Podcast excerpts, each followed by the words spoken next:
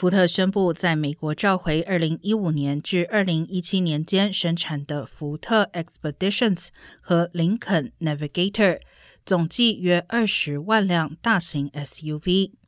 因为这些车辆的加热和冷却风扇可能会发生故障，并且起火。车主将从9月12号开始收到通知，经销商将免费更换前鼓风机电机。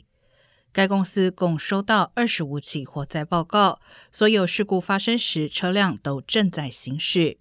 由于可能起火的问题，这是 Expeditions 和 Navigator 最近第二次召回。